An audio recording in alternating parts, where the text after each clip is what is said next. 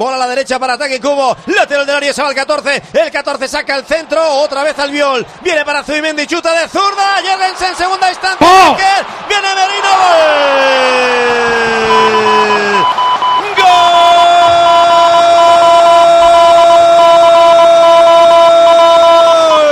¡Gol!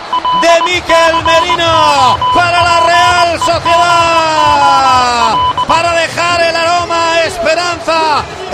Estos últimos compases de partido. Primero la revienta Zubimendi, luego le pega Cubo, viene para la pelota el Navarro que toca en última instancia e introduce la pelota en la portería de Jorgensen. Marca Merino, marca la Real Sociedad en el 41 de la segunda mitad. Real Sociedad 1, Villarreal 2.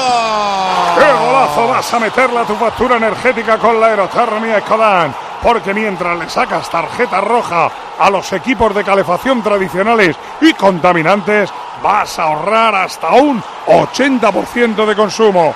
Ecodan es tu aerotermia de Mitsubishi Electric. Primer remate a Trayón a medio metro de Seraldo Becker, que con el pecho tapa Jorgensen, el portero del Villarreal, y el segundo ya no pudo hacer nada, el de Merino Banquillos. Pues los 30.000 de la Real, finalmente 30.500 se han levantado. Hay tiempo, hay esperanza. Todo el banquillo animando en ese gol de Merino. Parecía increíble que Becker no la hubiera metido. Hay partido.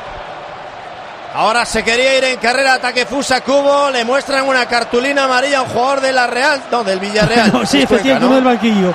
No, no, es Cuenca. A es Cuenca, a al- al número cinco. Al que tapona ataque Cubo en carrera. Al número 5, Jorge, Jorge Cuenca. no- no hay que pasar por alto que la jugada inicial la hace Cubo por banda derecha, que es el único que es capaz de desbordar.